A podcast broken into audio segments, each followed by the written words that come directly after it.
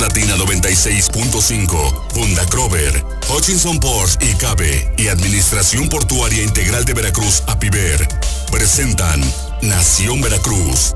Historia, cultura, tradiciones. En Nación Veracruz, Puerto y Puerta de México.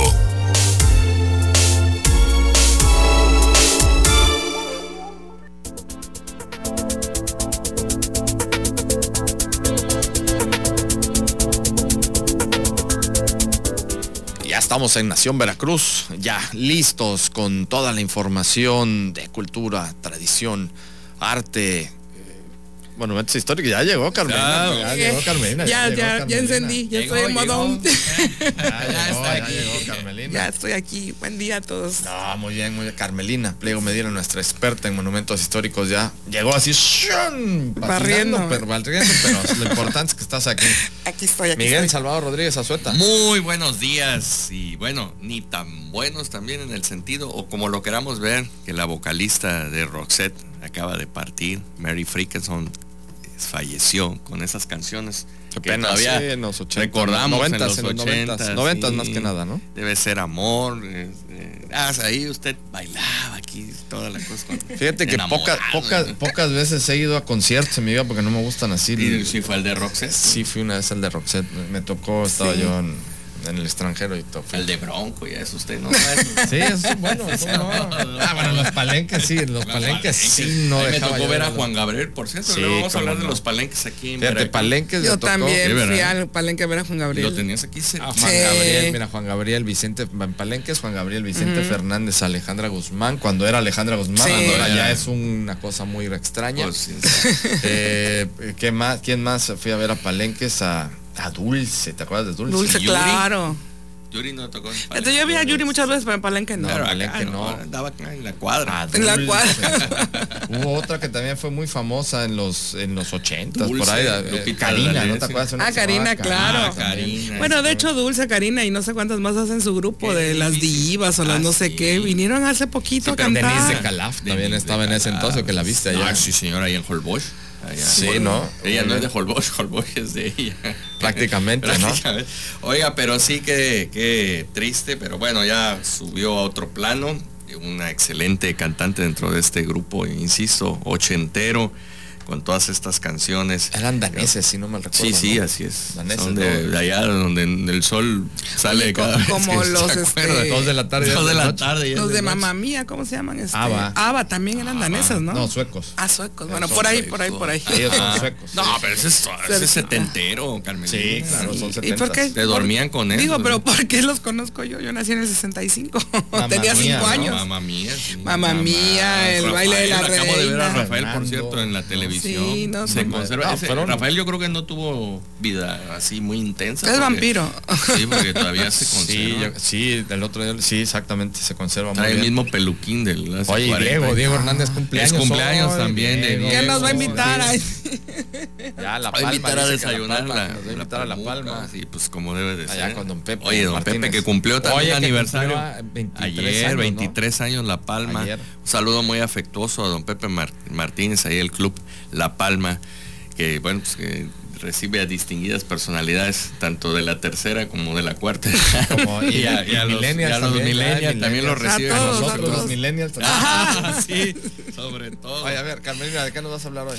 Pues hoy le, que dejamos eh, pendiente lo de la fábrica de puros, dijimos que íbamos a seguir platicando, incluso que este que Miguel iba a dar más anécdotas acerca del, del, edificio, porque verdaderamente es un edificio que vale la pena que sigamos hablando de él. Ah, bueno, ¿y tú?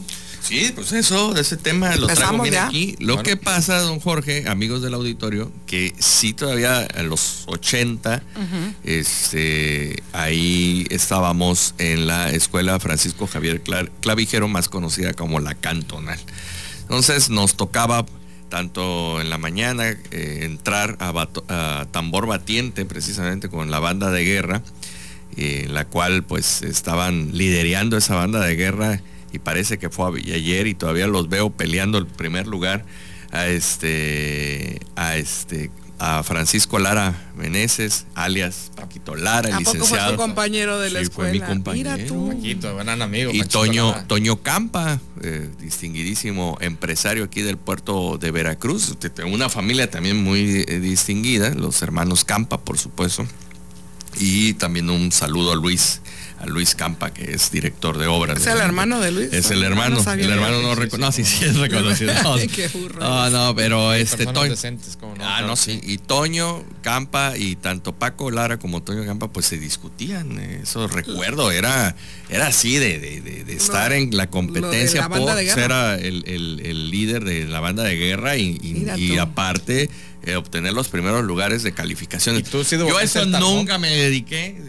Y volviste el tambor porque desde la otra vez ya, le habían mandado ahí un mensaje que ya devolvieras el tambor. Eso dice el body, pero bueno, este, no, no, no, yo nunca pertenecí a la banda de guerra, ni, ni nada. Mi hermano creo que, que sí, se quedó con la horquilla que le compró porque no le gustaba utilizar las mismas boquillas, perdón. Y bueno, la cuestión es que pasábamos precisamente ahí por la puerta que ya estaba abierta de la escalera imperial, precisamente, de la fábrica de puros La Prueba. Y a mí me llama mucho la atención el... Pues era un soldadito, no era un, duende. No, no era un duende, era un soldado de esos tipos de cascanuez. Yo, eso nunca se me va a olvidar.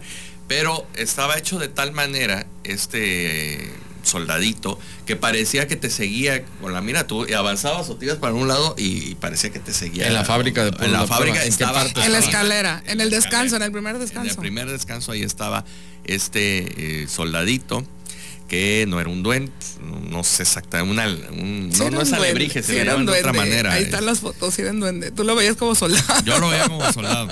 era un duende. Y este, bueno, pues eh, tenía historias ahí de terror para que nos, eh, hablaban los compañeritos más grandes, nos decían que en la noche se movía, cosas por el estilo. Entonces era toda una aventura el saliendo del colegio ir a beber agua precisamente de aquellos garrafones eléctricos que te enfriaban el agua y que era una novedad, ¿no? hasta ruido hacían, tenía una, vibración muy especial estos garrafones. De los primeros. No, de los primeros, no, pero que sí estaba muy fría el agua. Y los garrafones de vidrio que y los garrafones de vidrio que pesaban y que gente inconsciente a veces tiraba a la basura y recuerdo que algunos compañeros de, limpia pública se llegaron a cortar muy feo porque la gente ni los envolvía nada, los metía en una bolsa y los dejaba ahí llegaba el cargador de basura y híjole, qué terrible. Pero bueno, este, sí, todavía también hay que hablar de las este estas eh, a ah, decirle pero para llenar los este los centros de llenado de agua potable estaban en la pinera había uno. ah, sí no ahí sí, no sí yo me acuerdo porque vivía yo en Victoria y en una temporada y ahí en la esquina estaba esto y me acuerdo que pero hay en los sectores de colores hay, hay estas cuestiones ahí vas y sí todavía no, no, pero, ahora pero antes te pasaba el, el, del burrito y eso porque motos empezaban también y te llevaban los los garrafones de cristal que pesaban lo que pesa la conciencia Digo, si ahorita cargas uno de esos de plástico y te pesan cuando están pues llenos, yo no me lo quiero imaginar de cristal. Bueno, pues entonces ahí vamos a beber eh, agua a la fábrica de puros, La Prueba. Y era muy impresionante ver precisamente la belleza de, este edificio cuando estaba ahora sí que bien habilitado. esplendor. Y ya le hemos seguido la pista al muñequito este y algunos aseguran que lo compraron en Cancún, está en un restaurante en, Cancún, ahí se fue a tomar el sol, las paradisíacas playas de Cancún.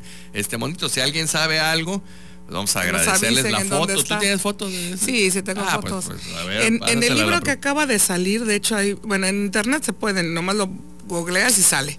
Pero en el libro que acaba de sacar Marta Benaglio, ahí sale retratado y ella en su investigación afirma que lo compró la familia Corrons, que fueron de los últimos ya este, herederos de, este gran imperio en, en Madrid, en España. Ah, mire.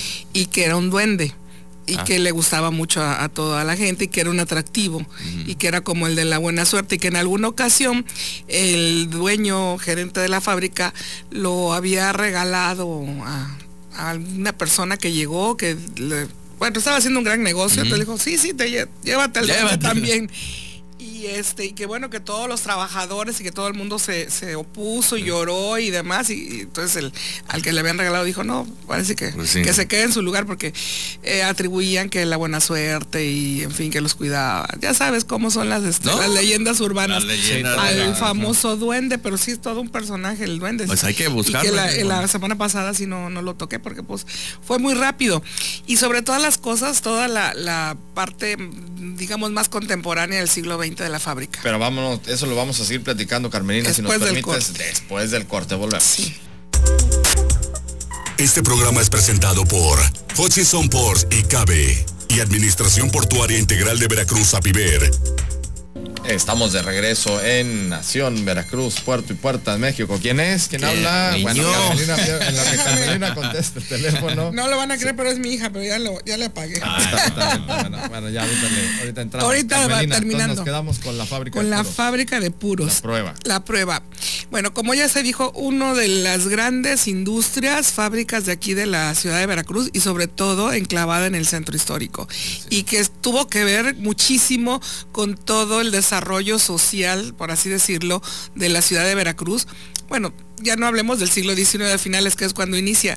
Ya durante el siglo XX, su gran apogeo desde los 20 hasta, digamos, los 50, 60, fue la, yo creo que el, mayor auge de la fábrica.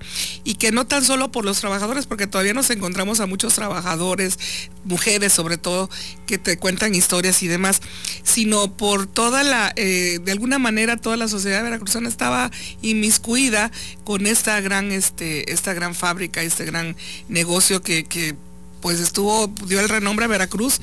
Internacionalmente, como ya lo dije, también lo recuerdo, eh, tenían, hacían, fabricaban puros para muchos de los este, reyes de España, Alfonso XIII, el Kaiser de Alemania, el Jorge VI de Inglaterra, ahí están las, este, las sonillitos, las vitolas, que lo, que lo, pues lo, lo ejemplifican. Y más que nada, eh, vamos a hablar ahora de pues, los detalles arquitectónicos, el interior de la fábrica, que únicamente, bueno, en la semana pasada rápidamente dije de la escalera imperial. Escalera imperial es esta escalera que inicia en, una, pues, un tramo y llega al descanso y abre en dos. Son escaleras muy majestuosas. Aquí todavía nos queda la del Casino Español, por ejemplo, que es muy, muy bella y también en muy malas condiciones. ojalá que algún día se, se recupere la de la lonja mercantil, también es ese tipo, o la de el Palacio, Municipal, en un estilo muy, muy barroco, pero pues también es una escalera imperial. La fábrica de puros, los materiales utilizados son característicos de finales del siglo XIX.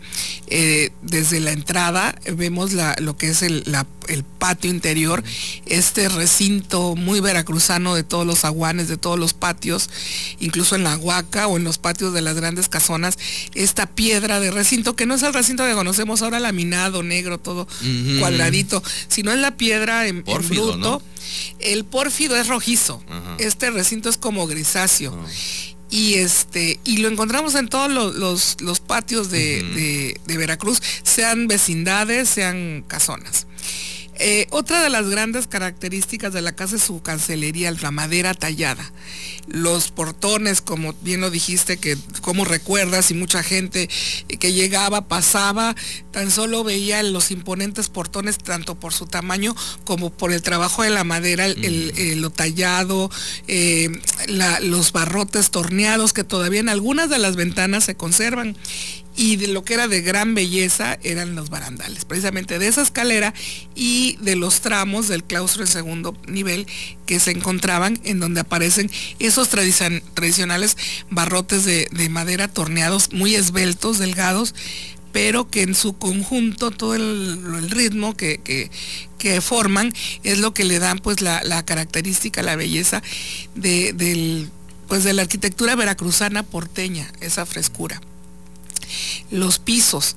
En algunos de los edificios, de los locales del edificio, que afortunadamente me tocó, tuve la fortuna de conocerlo todavía cuando estaba techado, eh, se encuentran eh, o se encontraban, quién sabe si están, eh, piso, el, lo que es el mármol de Carrara. Ah, Para los salones me imagino como que, que eran pues para reuniones o las oficinas a lo mejor de, los principales. En general estaba el piso de, de Marsellesa, el de barro, que eran los tradicionales, pero muchos locales también tenían pasta, que es donde ya a principios del siglo XX empieza a usarse el gran auge de los pisos de pasta, que hasta aquí en Veracruz llegó a existir una fábrica de, pisos de pasta, que desafortunadamente la quitaron porque ahorita están... los que estaban garigoleados. Ajá, con florecitas y cenefas y de, de colores. Este, bueno, los más bellos, eh, los, eran los traídos de, Europa, pero aquí en Veracruz empezó, eh, se puso esa fábrica y hacía unos pisos también muy, muy, muy bonitos. Y ahora casualmente están de moda a nivel nacional e internacional los pisos de pasta. Y ya no tenemos la, fábrica de aquí de Veracruz, porque todavía en los años 90, principios del 2000, ibas a esta fábrica que está ahí por la fragua, llevabas tu, el piso y te lo hacían para completar o, poner más este, en tu casa. Bueno, estos pisos también son de, pues de gran relevancia para lo que es este, el edificio. Y el edificio en sí, bueno, platicándolo más detenidamente, es este, tiene las características eh, tradicionales todavía de, los del 18, pero está construido en, a finales del 19, porque tiene un elemento que pocas veces se da, que es el entresuelo o el entrepiso.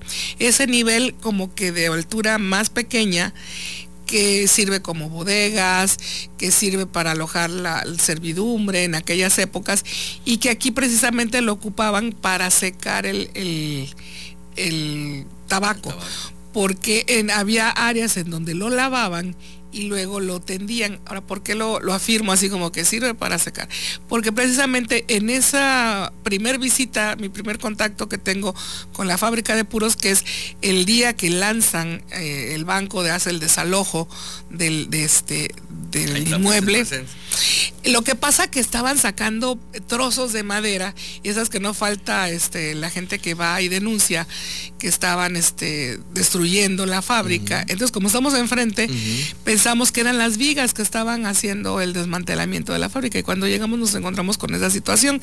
Y verdaderamente ni levantamos acta ni nada, porque ni era un desmantelamiento del inmueble pero como estaba abierto, nos eh, presentamos como eh, trabajadores del INE y demás, pues nos permitieron el acceso y eso era, todo el mundo corría, jalaba, sacaban esto, el otro.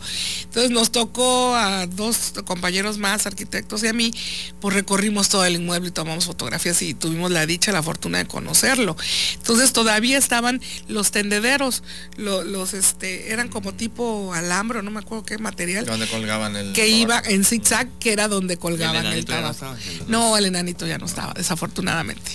Pero sí, una, y la casa, la casa es otra parte muy importante que, la vez pasada lo hablamos. En el piso superior, atrás por la calle de Zamora, ahí estaba la, gran casa, una casa muy bonita, de muchas habitaciones, 10, 15 habitaciones, con salones también muy grandes, es donde está un salón con la cubierta de estructura de madera, que ese le quitaron la teja y ahorita nada más está la pura estructura. Pues es todo un tema, sin duda alguna. Con pues, eso ya cerramos. Ya podemos cerrar con lo de la fábrica. La fábrica de puros y abrimos otro la semana que entra, otro es una pena realmente que no se rescate este tipo de edificio, ¿no? Acongojado. Acongojado, pues sí, sobre todo por la situación en la que se encuentra, que al quitarle la cubierta y el, y el entrepiso, por que se iba a hacer la, la restauración, pues quedó en un estado totalmente de indefensión, porque el, deterioro se, acelera más y más y más. Hay que buscar un empresario que venga y la adopte. Hay que ver, hay que ver qué se puede hacer. Carmelina, como siempre, muchísimas gracias. No, gracias a ustedes por invitarme y a, todos los radioescuchas que, hace ocho días, de hecho, les mandan saludos una compañera arqueóloga, Maru, este, que no sabía que la existencia del programa ni que yo venía porque ella se la pasa en el norte, allá este, haciendo sus excavaciones, y nos escuchó y dice que qué bonito programa, eh, por ah, cierto. gracias. Ya pues nos pueden escuchar. hasta le dije que hasta le invité cuando quisiera venir para que nos hable de sus excavaciones una arqueóloga que ve todas las excavaciones del norte, de, sobre todo para las ductos de Pemex, y encuentran cosas muy interesantes. Qué bueno. Ah, pues Vamos a invitarla. Claro que sí, a Maru le mandamos un saludo. Claro que sí, Carmelina. Eugenia Maldonado. María Eugenia Maldonado. María Eugenia Maldonado, te mandamos un fuerte abrazo. Carmelina Priego Menida, muchísimas gracias. Nuestra experta en monumentos históricos, como cada martes aquí con nosotros. Miguel Salvador Nos escuchamos mañana miércoles. Mañana en punto de las 9 de la mañana con ustedes. Páselo muy bien.